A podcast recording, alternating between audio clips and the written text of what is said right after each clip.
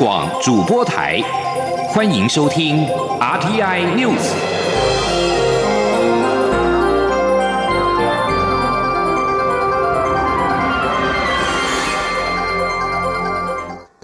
各位好，我是主播王玉伟，欢迎收听这节央广主播台提供给您的 RTN News。今天是二零二一年三月五号，新闻首先带您关注国际间突发的最新消息。纽西兰克马德群岛外海在今天发生规模八点一的强震，再加上稍早的两场强震之后，太平洋海啸警报中心发布全区海啸警报。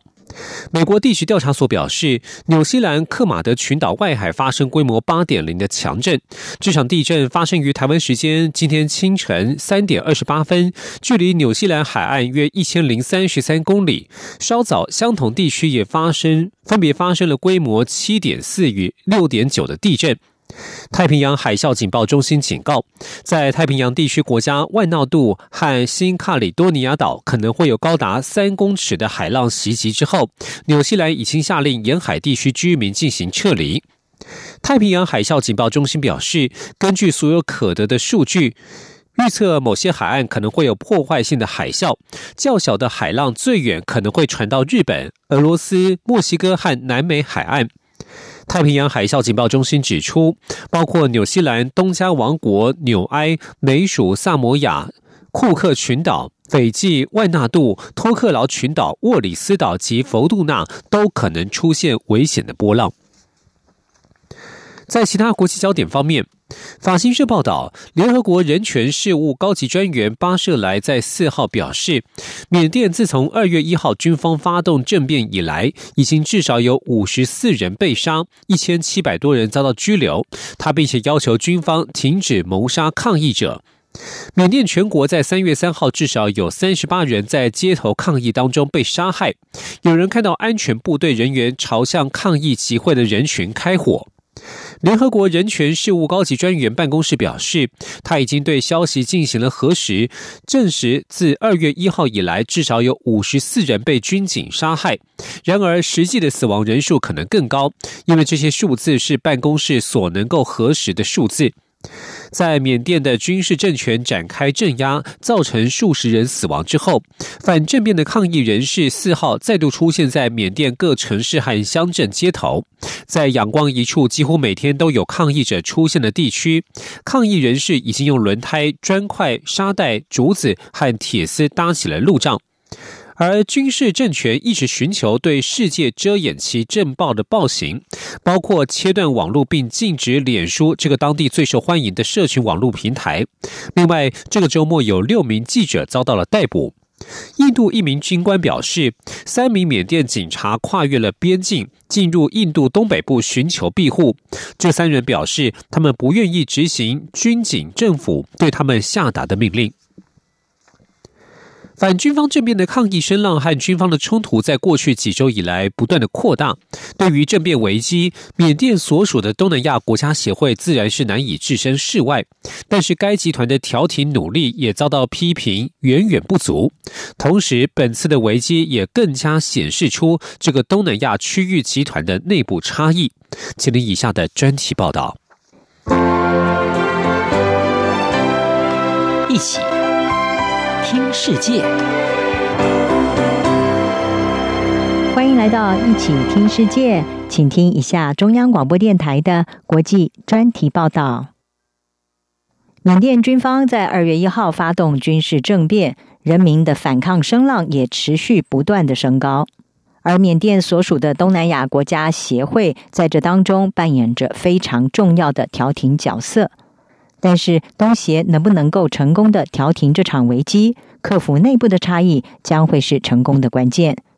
缅甸在二月一号爆发军事政变，几个星期以来，全缅甸的情况可以说是动荡不止，而全国各地也都可以看到反军方夺权的街头抗争。不管是医界、教师界，还有公务人员等等，都发起了不合作运动，进行罢工，希望能够反抗军方统治。缅甸军方则是持续的强力镇压，在三月三号这一天，看到了政变以来最血腥的一天，有至少三十八名抗议者遭到军警开枪身亡，有数十个人受伤。而根据人权团体的统计，缅甸自从政变以来到目前为止，已经有五十多个人死亡。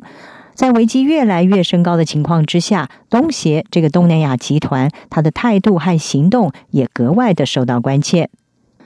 根据区域专家指出，东协成员国他们对于缅甸军方夺权态度其实是显得并不一致，这恐怕会进一步的削弱了这个东南亚十国集团，尤其是东协在区域的和平跟稳定上过去所扮演的中心角色。东协目前是由印尼的外长勒特诺他来领导这个集团，跟缅甸的军方对话。并且进行调停，但是尽管东协向来声称在亚洲的外交领域上是占据中心位置，对于区域危机的处理其实经常显得迟缓。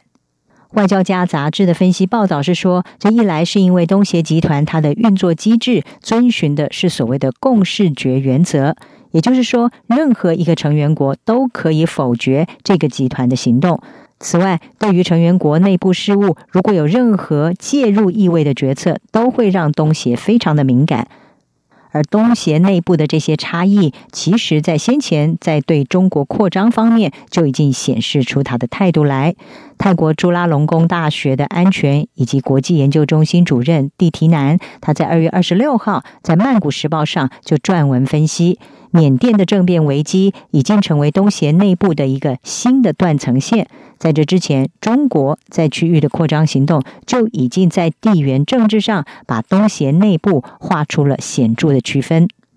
而地提南就指出，东协内部的差异就在中国的问题上展现出类似的模式。北京近年来在南海接连的进行扩张，在这个有主权争议的海域建造了多个人造岛礁，同时也对周边的海域声称是拥有主权的。对此，东协内部越集权的国家，譬如柬埔寨还有辽国，就对中国是采取比较宽容的立场，但是越南是一个例外。事实上，河内和北京在地缘政治还有经济上，长久以来是处于对立的状态。对于中国执意要在湄公河上游地区新建水坝、垄断水源，让河内当局更是非常的不满。在缅甸政变之前，翁山苏姬政府执政之下的缅甸跟中国的关系是持续升温的。而对中国来说，它需要缅甸丰富的自然资源，还有连通印度洋的战略地理位置。对缅甸来说，它北部的边界地区和平也不能够少了北京的合作。而在政变演变成现在的血腥镇压之后，东协要怎么样来插手，其实是非常困难的一件事。东协内部的差异就在这一次的缅甸军方夺权之后，可以说是更加的深化还有复杂化。不过，东协它没有置身事外的余地，主要是因为缅甸军方所发起的政变如此的赤裸。完全无视缅甸在去年十一月国会大选由翁山苏基所属的全国民主联盟获得压倒性胜利的结果，而且任意的拘捕民选领袖进行血腥镇压，因此东协至少必须要进行区域损害控制。带领东协进行调停的印尼外长勒特诺，他在先前就表明态度说，什么都不做不是一个选项，东协不会袖手旁观。印尼事实上在一九九八年结束军事统治，走向民主化，因此也被认为是最适合担任这一个调停的角色。不过，在东协当中，新加坡的态度也显示出整个东协架构之下调停行动的局限。新加坡的外交部长维文，他二月中在回应国会质询的时候说，东协成员国被期许要遵守东协宪章以及东协人权宣言。但是东协不能够强迫任何的成员国必定要遵守。印尼外长勒特诺他在二月二十四号已经在泰国首都曼谷跟缅甸军政府所任命的外长温纳茂伦进行第一次的会谈，希望寻求解决之道。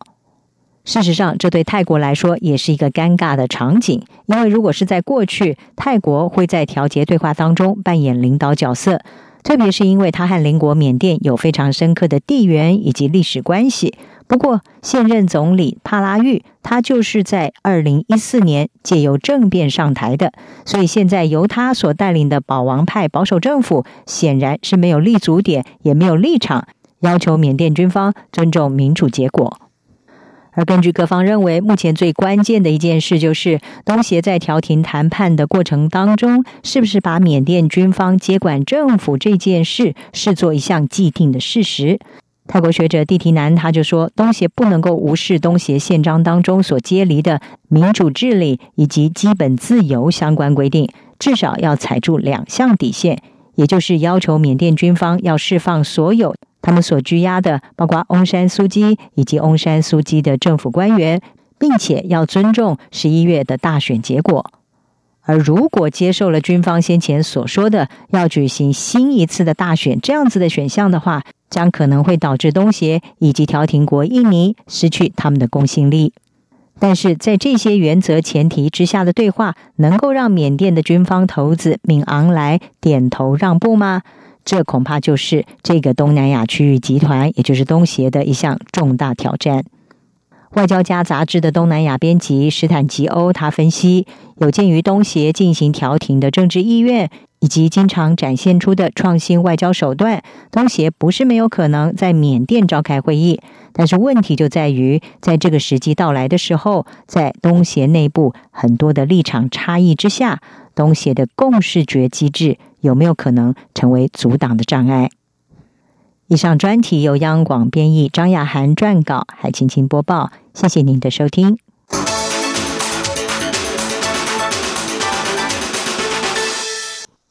继续将焦点转回国内，首批 A Z 疫苗在三号抵达台湾。中央流行疫情指挥中心发言人庄仁祥四号表示，疫苗检验是最耗时间的步骤，因此食药署将会发花一些时间确认品质与程序都无误才会放行，因此不会采取七天书面审查方案。吉林央广记者刘品希的采访报道。首批 A Z 疫苗已经在三号上午抵台。卫福部食药署四号表示，疫苗在三号下午运抵低温仓储入库，食药署人员在仓储现场监督拆箱作业，核对疫苗批号、清点疫苗数量、查核冷链记录，并抽取样品进行疫苗外观异物检查，之后现地封存。目前疫苗已经送回食药署国家实验室进行多项检验。疫情指挥中心发言人庄仁祥四号下午在记者会中表示，疫苗检验是最耗时的步骤。指挥官陈时中三号已经说明，检验第一批疫苗会比较谨慎，所以不会赶七天开打。他说：“呃，事实上，检验本来就是一个最耗时间的步骤啊，所以呃，检验的部分，呃，昨天。”指挥官有说明哦，这是第一批的疫苗哦，所以在检验上会谨慎一些，那会花一些时间哦，会确认品质跟程序都无误哦，才会放行哦。所以目前呃，应该不会是采这个七天的这个方案哦。庄仁祥指出，未来疫苗开打时会比照流感一网通，在地图上显示哪些医疗院所有提供疫苗施打，以及提供的疫苗种类，并开放预约系统，让可以接种的人自行预约。此外，指挥中心届时也会定定施打指引给医院，建议分批施打，由非当值的医护人员先接种，以免正在照顾病人的医护人员施打后出现反应，将难以区分到底是受到病人感染还是疫苗所致。庄仁祥并指出，指挥中心已经公布第一顺位施打对象，包括两百一十一家 COVID-19 专责医院的医护人员，但目前规划全台各县市大约一百出头家的医院会提供接种，所以有些医护人员没有办法在就任的医院施打，要到附近医院，但各县市一定都会有。此外，对于为何台湾购买一千万剂的 A Z 疫苗，首批却只拿到十一点七万剂？庄仁祥说，泰国跟越南前两天也都是拿到十一点七万剂，所以 A Z 并没有亏待台湾。央广记者刘聘熙在台北的采访报道。首批牛津 A Z 疫苗从出货到运抵台湾，全程是保密到家。指挥官陈时中坦言，这是因为全球都在抢疫苗。他认为第二批抵达台湾大概也会是这种形式，应该会是疫苗全球取得机制 COVAX 的疫苗。另外，国产疫苗产能将有重大突破。陈时中透露，未来国卫院将申请疫苗二厂扩大产能。另外，还有一家国产疫苗厂在年底的产能渴望高达一点二亿剂，不但能够自用，还能够外销。而在国外的疫苗供应方面，意大利在今天表示，已经阻止阿斯特捷利康公司的超过二十五万剂 COVID-19 疫苗运往澳洲。这是根据欧盟疫苗监督计划实施的第一个类似的出口禁令。欧盟执行委员会接受罗马当局所下的禁令。欧盟执委会强烈批评阿斯特捷利康公司今年只提供所承诺交货数量的当中一小部分的疫苗给欧盟。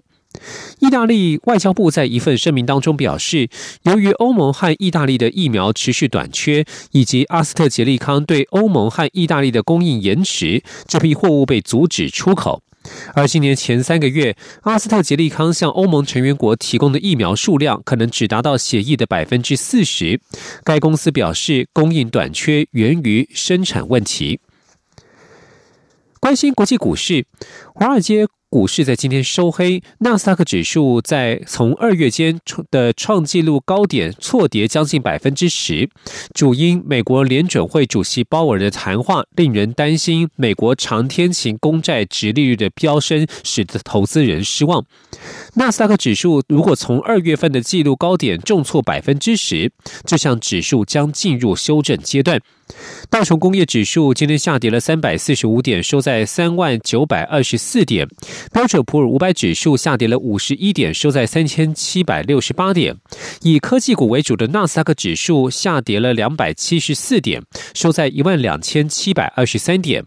而至于欧洲股市，今天也是跌多涨少，跌势的部分。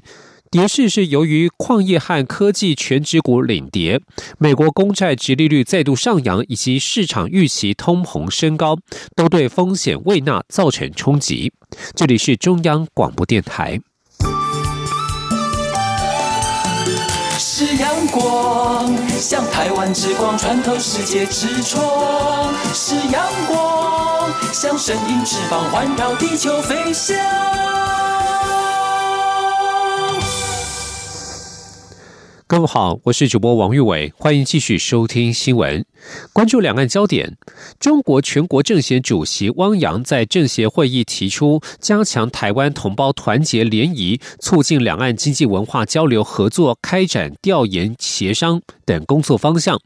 陆委会副主委邱垂正四号表示，改善当前两岸关系的重点在于相互尊重、善意理解，以及以建设性的对话处理分歧。而政府的两岸政策明确而一贯，就是依照中华民国宪法。两岸人民关系条例处理两岸事务。前天记者王兆坤的采访报道。针对中国两会，陆委会副主委邱垂正表示，这是中国大陆年度非常重要的政治议程。今年是中共建党百年，研判中共会借此场合宣扬其领导及政绩，包括完成脱贫攻坚目标、凸显抗疫成就，并部署“十四五”规划、二零三五远景目标等工作，强化巩固以习近平为核心的领导地位。我方另研判。北京方面会琢磨内部经济与社会发展，强化多边主义。陆委会将持续关注。邱垂正指出，注意到两会相关言论，不过我方的两岸政策明确一贯，会依照中华民国宪法、两岸条例处理两岸事务。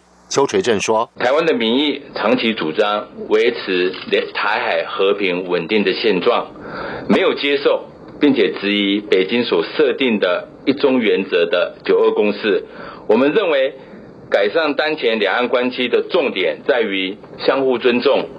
善意理解，以及以建设性的对话处理分歧。汪洋还提出举办辛亥革命一百一十周年纪念活动等规划。邱垂正表示，北京当局惯常借着办理各种纪念活动或召开重要会议，扭曲历史事实，并对台进行统战，以满足其内部所谓爱党爱国需求，同时巩固中共执政正当性。企图削弱中华民国法统，鼓吹一中原则的统一论调，这些作为我方都不会接受。另要呼吁民众或团体不要呼应对岸诉求，拒绝参加合作办理这类统战活动。此外，关于中国暂停进口台湾凤梨一事，邱垂正指出，我方希望双方业务主管部门能尽快透过两岸协议既定的机制进行沟通，务实解决问题，提早恢复台湾凤梨输入。我方认为，此一突发事不正常的贸易行为应减少发生。我方希望在两岸协议平台讨论相关技术问题，呼吁对岸应紧速回应。中央广播电台记者王兆坤台北采访报道。教育部在春节前恢复开放境外学位生以及先修华语的外交部台湾奖学金受奖生申请来台。教育部次长刘梦琪四号表示，下一波将视情况再开放华语奖学金受奖生入境。至于中国大陆及港澳生的部分，将持续透过陆生联招会，请中国大陆恢复让陆生来台就学，而港澳生则可透过现正进行当中的招生管道来台湾读书。前天记者陈国伟的采访报道。教育部从二月八号起重启境外学位生申请来台作业，截至三月四号下午，已经核准四百六十六名境外生来台，目前有一百零五人已经入境。教育部高教司长朱俊章表示，由于春节连假刚过，而且各校在安排学生入境前要先确定机票和防疫旅馆，所以后续会有更多境外生来台。不过，朱俊章也提到，虽然之前统计全国各大专校院这学期共录取约四千五百名春季。一般境外生，但实际能不能来台，以及是否已决定采取线上注册和透过安心就学措施上课，都会成为考量因素。因此，不可能四千多名学生最后都会来台。在非学卫生方面，教育部次长刘梦琪指出，如果返台的境外生检疫情形持续良好，国内检疫量能也充足，教育部将向中央流行疫情指挥中心提出专案，开放华语奖学金受奖生也能申请入台。教育部。国际司长李燕仪进一步说明，去年有不少华奖生无法如期来台上课，今年要过来还是可以，所以加上今年新核定的华奖生，预估会有一千名以上的学生集中在六月到八月前来，各校华语中心都有足够的容纳量。因为去年有一些没来，我们预估今年会核定的名额也差不多在一千名上下，哎上下，再加上去年加起来可能是一千二到一千五这个量，但是。也要看实际啦，有些人后来是不是去年说要今年来，会不会继续来？刘梦琪也提到，中国大陆在去年四月片面宣布暂停当年度陆生来台就学，只允许在台应届毕业陆生升读硕博士班，所以今年将透过陆生联招会持续和中国大陆那边沟通。陆生这方面真的是看大陆那一边，因为现在并不是我们禁收陆生，是大陆那边禁止陆生来台湾。我们还是希望尽速的能够啊，请陆方那边能够停止这边片面停止的一个情况哈，我们还是非常欢迎。陆生来台就学。至于香港及澳门学生，朱俊章说，过去三年平均每年有五千名港澳生来台念书。国内各校这个学年度共提供两万七千多个招生名额。港澳地区的学生只要想到台湾就学，都可以借由海外联招会目前的联合分发作业，或各大学办理的二次招生申请来台就学。中央广播电台记者陈国维台北采访报道。持续关注环境议题，真爱早教公投连数突破安全门槛，针对环团要求开放类似类听证会，经济部长王美花在四号强调，乐意以各种形式与外界，包括环团在内做沟通，但是并不理解何为类公证公听会，而且听证会有其法律义务，公投成案之后自会有相关的说明程序，经济部也一定会参加。至于遭批评拿缺电恐吓人民。王美花重申，并非恐吓，是因为核二一号机除役在即，第三液化天然气接收站如果未能如期向大潭电厂，将造成北部的用电缺口。前天记者谢佳欣的采访报道。中油桃园观塘第三液化天然气接收站建制面临真爱早交公投挑战，话题越演越烈，公投联署也冲高到四十多万份，超越安全门槛，极有机会成案。而环团也持续呼吁政府召开类听证会。对此，经济部长王美花强调，乐意以各种形式做沟通，也会尽快邀请环团沟通。但所谓的类听证会性质为何，自己并不了解，因为听证会就是听证会。他说：“听证会其实有他法律上的义务嘛。”公投如果成案之后投的之前，中选会本来就有相关的规定哈，比如说做相关的说明、辩论等等。那这个经济部也一定都会来参加。在现在这个阶段，其实我们觉得资讯让大家了解透明，那大家有什么意见，大家坐下来沟通，互相的理解。那我觉得这个是很好的，这个我们都愿意来做。先前王美花对外表示，若公投通过。三阶就不会在桃园观塘新建，将造成电力缺口，恐使得增气减煤走回头路，影响空污计时电厂自主降载。这样的说法也引来环团痛批，是用缺电来恐吓人民。对此，王美花澄清，绝非是恐吓。她重申，电力开发需要长时间规划与执行。过去规划在大潭电厂建制燃气机组，目的就是要减少生煤使用。因此，若三阶无法如期对大潭电厂供气，加上核二一号机今年提前停机进入储气，恐将造成北部用电缺口，需改用燃煤来补足。中央广播电台记者谢嘉欣采访报道。继续将焦点转到香港。中国十三届全国人大第四次会议将审议修改香港选制的议案。会议发言人张业穗在昨天晚间表示，香港选制要与时俱进，为全面准确贯彻“一国两制”、落实爱国者治港提供健全制度保障。中国十三届全国人大四次会议在五号上午九点开幕，由国务院总理李克强做政府工作报告。十一号下午闭幕，为期七天，并且在昨晚举行会前记者会。根据中国央视转播，张业遂在会中回答上述议案的相关提问时，作出上述表示。他表示，香港特别行政区的选举制度是特区政治体制的重要组成部分。近年的情况表明，香港特区选制需要与时俱进，做出完善，为全面准确贯彻“一国两制”方针，全面落实爱国者治港原则，提供健全制度保障。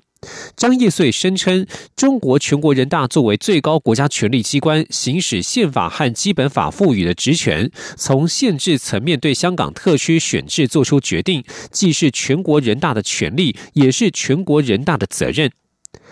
而在这一次中国全国两会之前，香港媒体在二月底便传出全国人大将改革香港选制，确保参选人都是爱国者的消息。加上当局也频繁重申爱国者治港，香港的选制是否有变，已经引发外界的关注。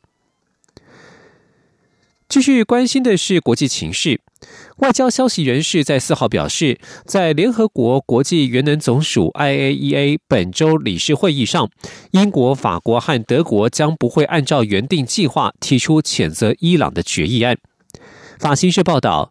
英法德原先计划在 IAEA 理事会上提出决议案，谴责伊朗终止国际原能总署的部分检查。美国支持这项决议案，但是外交人士指出，此欧洲三国将不会提出这项尚未正式成交的决议案。